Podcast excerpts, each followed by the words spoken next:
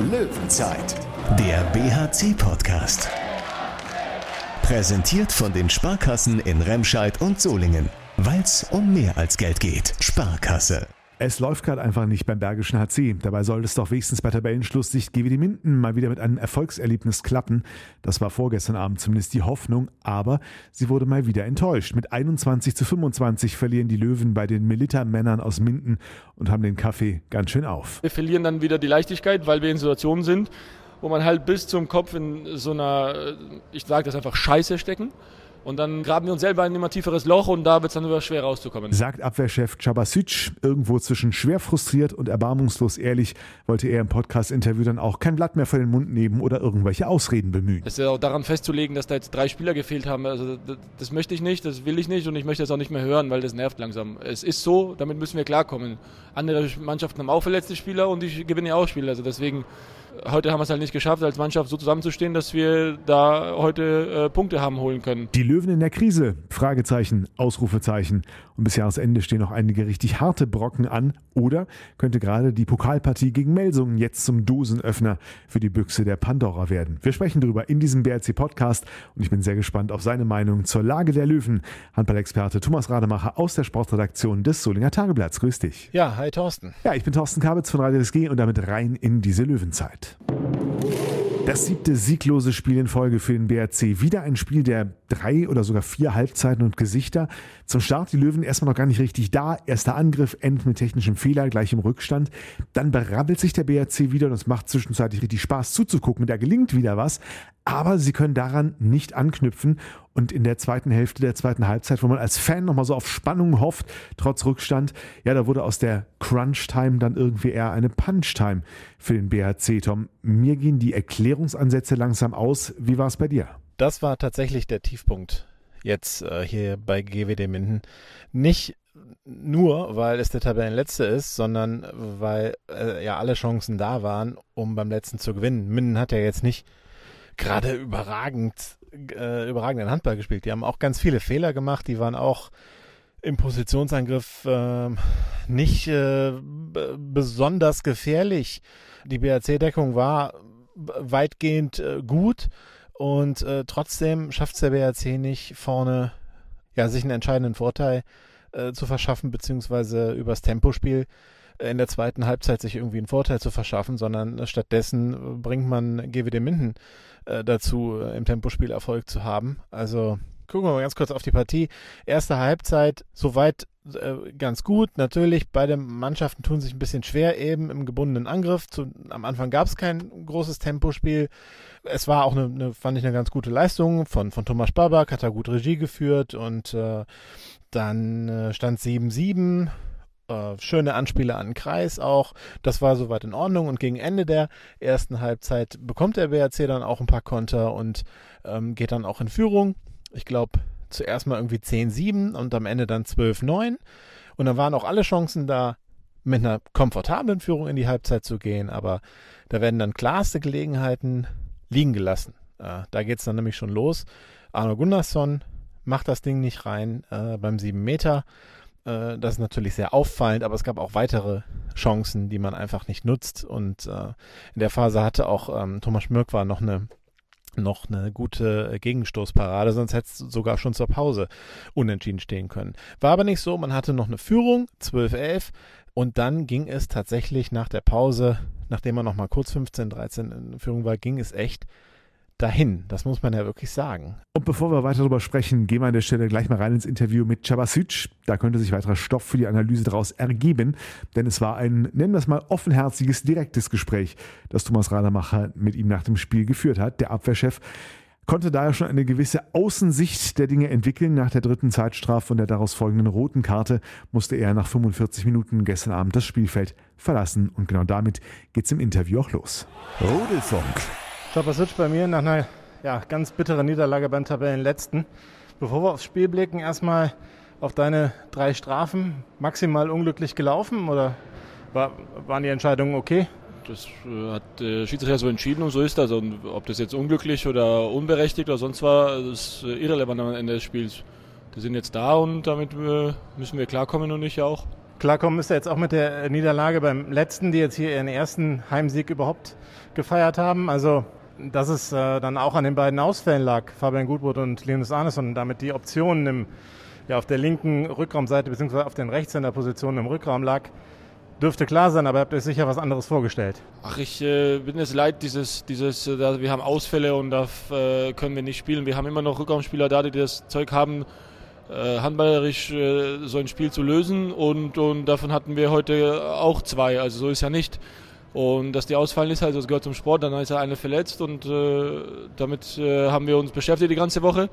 Und das hat man auch gesehen, dass wir das, äh, dass wir das äh, lösen konnten. Und es ist jetzt nicht so, dass wir eineinhalb Tore geschossen haben im ganzen Spiel. Wir hatten klare Chancen, die wir halt vergeben haben und haben viele technische Fehler gemacht. Das ist auch daran festzulegen, dass da jetzt drei Spieler gefehlt haben. Also das, das, möchte ich nicht, das will ich nicht und ich möchte das auch nicht mehr hören, weil das nervt langsam. Es ist so, damit müssen wir klarkommen. Andere Mannschaften haben auch verletzte Spieler und ich gewinne ja auch Spieler. Also deswegen äh, am Ende des Tages äh, sind es die, die am Spielfeld stehen und spielen müssen. Und äh, heute haben wir es halt nicht geschafft, als Mannschaft so zusammenzustehen, dass wir da heute äh, Punkte haben holen können. Kämpferisch waren wir voll dabei, haben alles in die Waagschale geworfen, standen gut in der Abwehr teilweise, überragend haben einfach zu viele technische Fehler gemacht und äh, verworfen. Und das ist am Ende das, äh, was zählt. Und Minden hat es gut gemacht, die haben voll mitgekämpft, wir auch. Und am Ende waren sie der etwas verdientere Sieger wahrscheinlich. Am Ende war es ja dann auch so, ihr habt halt die Bälle verworfen, dann sah es von außen so aus, es wirkt dann so, als ob Minden eben den Sieg mehr will, was sicher daran liegen könnte, dass bei euch irgendwie die Köpfe runtergehen, ihr nicht mehr so richtig dran glaubt vielleicht so ab Viertelstunde vor Schluss. Also wir können ja gerne in die Kabine gehen und fragen, wer den Sieg nicht gewollt hat heute. Also äh, ich denke schon, dass wir alle den Sieg wollten. So ist ich. Also ich würde mir jetzt alle äh, Hände und Füße und meinen ganzen Körper vorlegen, dass hier jeder einen Sieg wollte. Am Ende des Tages haben wir halt mehr äh, verworfen und dann ist natürlich das Momentum da. Also, aber das ist ja in jedem Sport so, dass wenn man äh, mit ein, zwei Toren führt, hat man die Leichtigkeit wieder da. Die haben uns halt heute versucht, nochmal reinzukämpfen denke da nur an Situationen, wo es drei Minus steht und wenn wir die zwei freien schießen, dann ist wieder eins. Dann will ich sehen, wie die, wie die da äh, wieder die Leichtigkeit verlieren oder die beibehalten. Deswegen, äh, mit wollen ist ja gar keine Frage, weil wenn wir nicht gewollt hätten, dann hätten wir nicht mitfahren können. Herr Schaber, habe ich aber auch nicht gesagt, dass ihr den Sieg nicht wolltet. Ich habe nur gesagt, dass es so aussah, als ob äh, Minden den Sieg mehr will, was eben daran liegt, dass ihr irgendwie frustriert seid, dass ihr die Bälle nicht reinmacht. Und äh, dann fehlt vielleicht auch ein Schritt so im Rückzug, wie man beispielsweise ja sieht, wenn Malte Semisch aufs leere Tor schmeißt, trifft einen Pfosten und dann ist, ich glaube, Damul war es, dann auch noch vor einem BRC-Spieler da, um den Ball noch irgendwie, ja, dann in dem Fall eben ins Tor zu machen, anstatt ihn zu retten. Das ist so genau so passiert, dass der Ball an Pfosten ist und dann ist Damul da reingeflogen, hat das Tor gemacht. Das passiert aber auch nur, wenn man mit drei vorne ist und hat die Leichtigkeit. Die hatten wir halt jetzt nicht. Wir haben versucht, uns reinzukämpfen, haben es halt nicht geschafft und die hatten die Leichtigkeit. Äh, dass die Köpfe ein bisschen runtergehen, wenn man einen freien verschießt, ist, denke ich, nur in der Natur des Menschen, dass man sich nicht freut und jubelnd durch die Halle rennt und äh, sein Trikot auszieht. Äh, klar hat man da ein bisschen äh, einen Rucksack geschleppt mit den freien Bällen, die wir verschossen haben und dann kommen solche Sachen wie, der Ball hätte ja auch 30 Zentimeter nach rechts gehen können und dann ist er einfach im Tor. Die hat ein bisschen das Quäntchen Glück. Da kam Damul angeflogen, hat, äh, ist sich reingeworfen und hat ein Tor gemacht. Natürlich hat er ein bisschen der Kopf die Sache, aber ich sage immer noch, wenn wir das, die Tore machen, dann schleppen wir diesen Rucksack nicht mit uns. Und dann äh, ist auch die Euphorie wieder bei Minden vielleicht weg und die müssen auch nachdenken. Das haben wir leider nicht geschafft durch die verworfenen Bälle gegen Malte. Dass wir natürlich ein bisschen die Köpfe hängen und versuchen, uns wieder reinzukämpfen. Auf eine andere Art und Weise wie mit der Leichtigkeit, die wir jetzt leider vermissen, weil wir in einer Situation stecken, die halt nicht leicht ist das ist, wie gesagt, immer noch in der Natur des Menschen, dass man sich halt ein äh, bisschen Gedanken macht, was habe ich da jetzt falsch gemacht und es steht nicht unentschieden, sondern minus drei, weil wir drei frei verwerfen. Es ist natürlich jetzt auch aber zum wiederholten Male passiert, dass ihr die Dinger nicht macht. Kannst du da irgendeine Ursache finden oder ist das nur Zufall? Zufall ist das ja nicht, weil da steht ein Torhüter. Wenn der Torhüter nicht drinstehen würde, dann ist es ein leeres Tor, dann machen wir immer ein Tor. Deswegen, ähm, der Torwart ist ja dafür da, dass er Bälle hält. Im Moment äh, halten vielleicht die gegnerischen Torhüter exorbitant gut gegen uns oder wir schießen einfach schlecht oder die Kombination aus beiden, dass die Torhüter gut sind und wir einfach diese Leichtigkeit mit den Torewerfen gerade vermissen lassen. Daran müssen wir arbeiten. Äh, ich kann jetzt keine Pauschale sagen, wie man das löst, weil wenn ich es wüsste, dann hätte ich es heute gelöst und wir hätten heute gewonnen. Wir müssen äh, weiter daran arbeiten, dass wir uns vielleicht die Sicherheit mit den, zum Beispiel die ersten 20 Minuten haben wir sehr gut gespielt, dass wir da die Sicherheit nicht zurückbekommen, ist schade, weil, weil wir wirklich gut im Spiel sind. Teilweise äh, haben die keine äh, äh, Chancen auf, auf ähm, Torschüsse kreiert. aber wir verlieren dann wieder die Leichtigkeit, weil wir in Situationen sind, wo man halt bis zum Kopf in so einer, ich sage das einfach, Scheiße stecken. Und da holen wir uns selber leider nicht raus und dann wirken natürlich solche verworfenen Bälle oder technischen Fehler halt extrem. Dass dann vielleicht äh, ein bisschen am Rückzug gespart wird, das ärgert mich, weil das sollte natürlich nicht passieren. Und dann äh, kommt das eine zum anderen. Und am Ende des Tages äh, kämpfen wir, verwerfen und dann wird es immer äh, graben wir uns selber ein immer tieferes Loch und da wird es dann wieder schwer rauszukommen. Ehrliche Worte, man steckt in der Scheiße. Wie guckt man dann auf die nächsten Spiele? Muss, also muss man es einfach abhaken und sagen, okay, jetzt kommt Magdeburg, ungeschlagen, ungeschlagener Tabellenführer, wir gucken, was möglich ist. Ist das vielleicht sogar ein guter Gegner, weil man jetzt vielleicht auch nicht so viel von sich selber erwarten muss oder kann im Ergebnis? Also zuallererst einmal spielen wir am Mittwoch in Melsungen Pokal. Dann spielen wir gegen Magdeburg. Ich habe in der Bundesliga noch nie einen guten Gegner gehabt, weil mein Anspruch ist es und ich finde, wir, unser kompletter Anspruch von der gesamten Mannschaft und dem ganzen Verein sollte sein und ist auch, dass wenn wir in Topform sind und an uns glauben und das machen, was wir können, dass wir jeden Gegner schlagen können. Und natürlich ist Magdeburg ungeschlagen, sind in einer super Verfassung und das sind zwei Kontraste. Die spielen überragend, sind, haben die Leichtigkeit und Lockerheit, wir sind ein bisschen verkrampft. Aber ob das jetzt gut oder schlecht ist, das wird sich dann am Ende des Tages nächste Woche am Samstag zeigen. Vorher müssen wir noch den Kopf freikriegen und in Melsungen ein gutes Spiel machen, weil wenn wir damit 20 verlieren, dann wird es nochmal schwieriger. Deswegen konzentrieren wir uns erstmal auf Melsungen, äh, um im Pokal eine Runde weiterzukommen und dann werden wir sehen, was gegen Magdeburg rauskommt. Magdeburg ist tatsächlich so weit weg, dass äh, da, daran denke ich noch gerade gar nicht. Und dann werden wir sehen, was da rauskommt. Wir werden natürlich wieder um Punkte kämpfen in Melsungen und in Magdeburg. Und wenn wir die Situation haben, dass wir die Punkte holen können, dann werden wir es versuchen, wieder zu holen. Pokal kannst du also auch nicht sagen, ob das jetzt gut für euch ist oder, oder nicht gut, da mal einen anderen Wettbewerb zu haben, also ein bisschen aus dem Bundesliga-Modus rauszukommen. Ist halt ein anderer Modus. Man hat, man hat ein Spiel und dann äh, da geht es nicht um Punkte, sondern um das Weiterkommen. Aber das, im Endeffekt geht es genau dasselbe. Es sind 60 Minuten, zwei Mannschaften und die versuchen, so viele Tore wie möglich zu werfen, damit der andere weniger schießt. Danke, Chava. Kein Problem, sehr gerne. Schönen Abend. Na, den Humor hat er zumindest noch nicht ganz verloren, unser Professor Jabasic. Aber gehen wir mal aufs Spiel zurück. Tom, so richtig schlauer geworden sind wir noch nicht, ne, woran es gelegen hat. Personalsituation wollte er nicht gelten lassen. Die fehlende Leichtigkeit, ja, hat er mehrfach erwähnt. Ich würde es vielleicht den Flow nennen, der da bei den Löwen nicht aufkommen wollte. Aber mit Blick auf die zweite Halbzeit hat es einfach auch bei ein paar Basics gehapert. Ne? Im Positionsangriff hat man, wenn man Abschlüsse hatte, die Endstation gefunden in Malte Semisch. Man hat auch teilweise äh, Konter liegen lassen auch Abschlüsse von außen, auch aus nächster Nähe vom Kreis. Ähm, da wurden wieder riesige Gelegenheiten in, in einer Menge liegen gelassen, dass es natürlich wehtut. Das ist ja soweit ähm, verständlich. Niemand wirft die Dinger irgendwie absichtlich nicht rein. Und dass das auch frustriert, ist klar. Aber dann, was das dann mit der Mannschaft macht, wenn ich Chabasic sage, das sah dann so aus, dass Minden in der Phase mehr gewinnen will, ähm, dann dreht er mir so ein bisschen die Worte im Mund rum und sagt, äh, ich hätte behauptet, der BHC will nicht gewinnen. Das ist natürlich Unfug. Wenn ich sage, von außen sieht es dann mehr aus, dass Minden mehr gewinnen will, dann meine ich damit, dass äh, beim BHC einfach dass er konsterniert ist. Also man macht halt ein paar Chancen nicht rein und dann äh, geht es halt nicht mehr mit vollem Tempo zurück. Das ist das eine. Und aber da ist dann auch irgendwie, da fehlt mir dann auch so das, das Aufbäumen und die Körpersprache, sich da irgendwie gegen zu wehren. Also ich kann das jetzt nicht immer beweisen oder sagen, so, da, da, so, siehste und da ist es jetzt. Das ist einfach nur ein Gefühl. Vielleicht bin ich auch komplett falsch. Aber mein Gefühl ist, dass man nach drei vergebenen Möglichkeiten, wo Malte Semisch mal überragend hält, das kann ja mal passieren, dann ist halt ein Torhüter mal, äh, hat halt mal ein paar Paraden, dann fällt man da in ein Loch rein und äh, kommt halt auch überhaupt nicht mehr raus und äh, gräbt sich einfach immer tiefer hinein und am Ende sieht das dann auch noch richtig äh, schlimm aus, weil es im Rückzug äh, nicht stimmt. Also die, die Paradeszene äh, für mich, die das äh, wirklich klar darlegt, ist, ähm, da ist eine ähm, äh, Parade oder so und der Semisch wirft aufs leere Tor, weil BRC mit siebten Feldspieler oder in Unterzahl mit, äh, mit, mit sechsten Feldspieler äh, gespielt hat. Der wirft eben aufs leere Tor, der Ball geht an den Pfosten. In der Zeit äh, muss natürlich ein BHC-Spieler der erste zurück sein. Aber tatsächlich ist der erste Spieler, der vom BHC wieder zurück ist, der Torhüter Christopher Rudek, äh, der ja einen Wechsel vollziehen musste.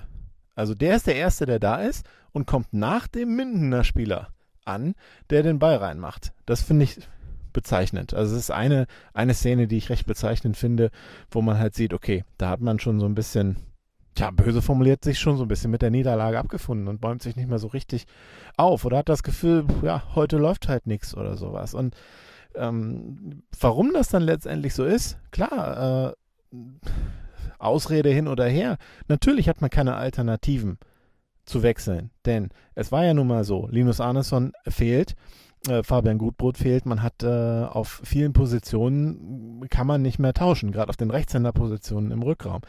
Äh, fehlen dann einfach die Alternativen, da kann man nicht mal einen anderen reinwerfen. Ja, das ist so. Ich frage mich wirklich, warum da so dann überhaupt kein Selbstvertrauen da zu sein scheint. Also so sieht es einfach aus für mich. Äh, das, äh, das funktioniert einfach gerade nicht gegen einen Gegner, der wirklich nicht super stark ist. Es läuft einfach gerade nicht.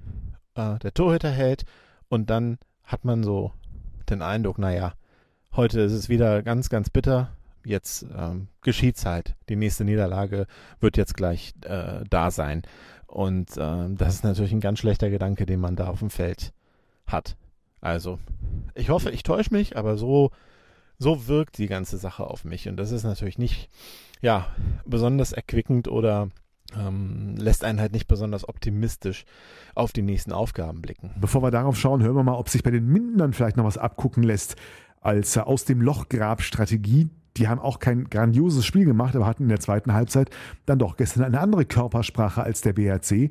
Wie GWD-Coach Frank Carstens das geschafft hat, Torhüter Malte Semisch hat es nachher bei Sky so erklärt. Ja, er hat uns schön so ein bisschen an der Ehre gepackt. Ähm, er meinte, wir müssen heute zeigen, dass wir, äh, ob wir Männer sind oder halt nicht. Und ähm, ja, ich glaube, das hat alle auch nochmal angestachelt. In der ersten Halbzeit ist alles noch ein bisschen schwer gefallen und irgendwann haben wir uns dann freigespielt in der zweiten. Das hat man dann auch gesehen, bei mir persönlich halt auch.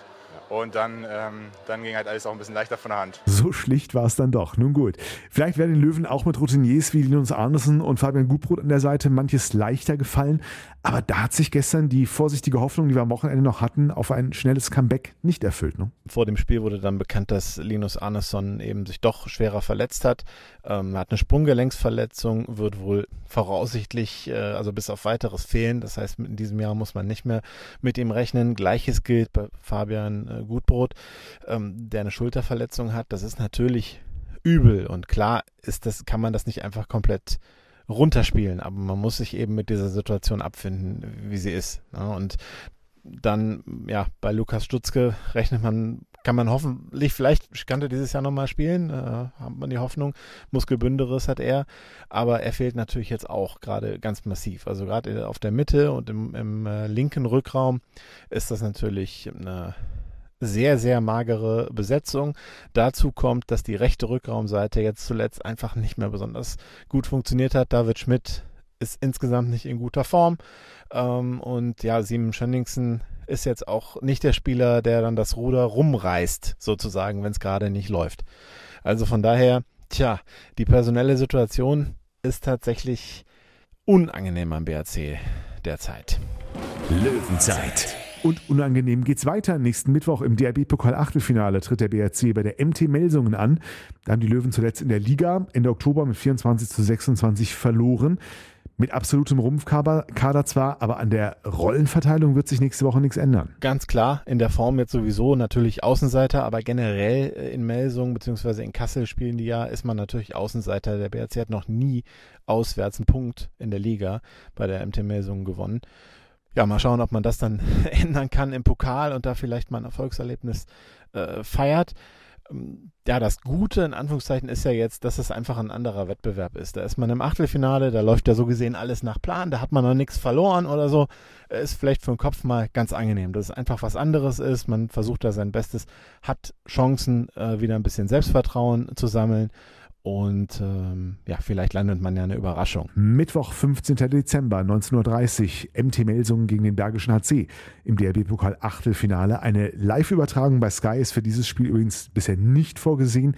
Es soll aber Live-Bilder auf den Social-Media-Kanälen der Heimmannschaften geben für die Achtelfinals, die nicht im Fernsehen laufen. So ist es angekündigt. Weitere Infos dann sicherlich noch die nächsten Tage. Gebrauchen könnte der BRC den Motivationsbooster mehr denn je, der da möglich ist, denn was bis Jahresende danach dann wiederum in der Bundesliga folgt, das hat's in sich, ne? Naja, wenn man sich da die nächsten Spiele anguckt, dann ist es wirklich nicht, da ist jetzt einfach kein Spiel dabei, wo man das Gefühl hat, da könnte jetzt mal ein Befreiungsschlag gelingen. Magdeburg kommt äh, in den PSD Bankdom in Düsseldorf. Das ist natürlich das absolute Überteam der Zeit. Die haben noch immer keinen Punkt in der Bundesliga abgegeben. Ich rechne jetzt nicht damit, dass das ausgerechnet gegen BRC passiert, aber ja, vielleicht ja doch. Aber es ist auf keinen Fall ein guter Aufbaugegner Magdeburg. Zumindest hat man wenig zu verlieren. Und äh, danach geht's nach Lemgo und danach geht es zum HSV Hamburg. Beides natürlich Auswärtsspiele, auswärts momentan äh, sicher nicht das einfachste für den BRC. Also man kann nur hoffen, dass man irgendwann diesen Bock umstößt und äh, ja, dann vielleicht doch nochmal einen Punkt dieses Jahr holt. Aber ich rechne nicht mit der Situation, dass sich die personelle Situation jetzt verbessert. Das muss diese Mannschaft so schaffen mit dieser Besetzung. Und gerade jetzt in dieser Sekunde, Thorsten, ähm, fehlt mir da so ein bisschen der Glaube daran, weil ich in Minden tatsächlich nicht mit einer Niederlage gerechnet habe. Ich habe gedacht, sie biegen es irgendwie hin, auch ohne Linus Andersson, auch Fabian Gutbrot. Und aus meiner Sicht war das auch möglich. Es war nicht so, ähm, als wäre jetzt Minden, hätte Minden den BRC mal eben überrollt oder ähnliches. Äh, es war mit diesem Kader möglich. Das hat man in der ersten Halbzeit gesehen. Da wär, hätte die Führung schon deutlicher ausfallen können, wenn nicht müssen. Und in der zweiten Halbzeit hätte man mit einer ähnlichen Leistung äh, ganz sicher die Punkte mitnehmen können. Minden war einfach nicht sehr stark. Wir drücken die Daumen. Eine spannende und wichtige nächste Woche wird es auf jeden Fall für den BRC, nicht nur sportlich. Eigentlich hätten wir auch für Löwen drei Kerzen am Sonntag anzünden können, denn zwischen Pokal am Mittwoch und Magdeburg am Samstag sollte ja am nächsten Donnerstag im Solinger Stadtrat der Grundsatzbeschluss zur in Anführungszeichen BHC-Arena erfolgen. Also das generelle Go der Politik, ob die Planungen für eine neue Multifunktionsarena am Weiersberg überhaupt starten sollen. Solingens Oberbürgermeister Tim Kurzbach hatte zuletzt nochmal dafür geworben. Erstens, es ist wirtschaftlicher als in die alte Halle zu investieren.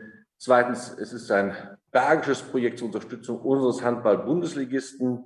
Und drittens, es gibt erheblichen, einen erheblichen Vorteil eines Mehrwerts einer solchen ähm, Arena für unsere Innenstadt im Gegensatz zu einer alten Klingenhalle, die dann letztlich nur noch eine Tonhalle wäre. Soweit im Kurzbach. Allerdings, kurz vor Erscheinen dieses Podcasts hat uns am Freitagmittag noch diese offizielle Mitteilung der Solinger CDU erreicht. Die CDU-Fraktion im Stadtrat sieht noch weiteren Beratungsbedarf in Sachen Arena Bergisch Land.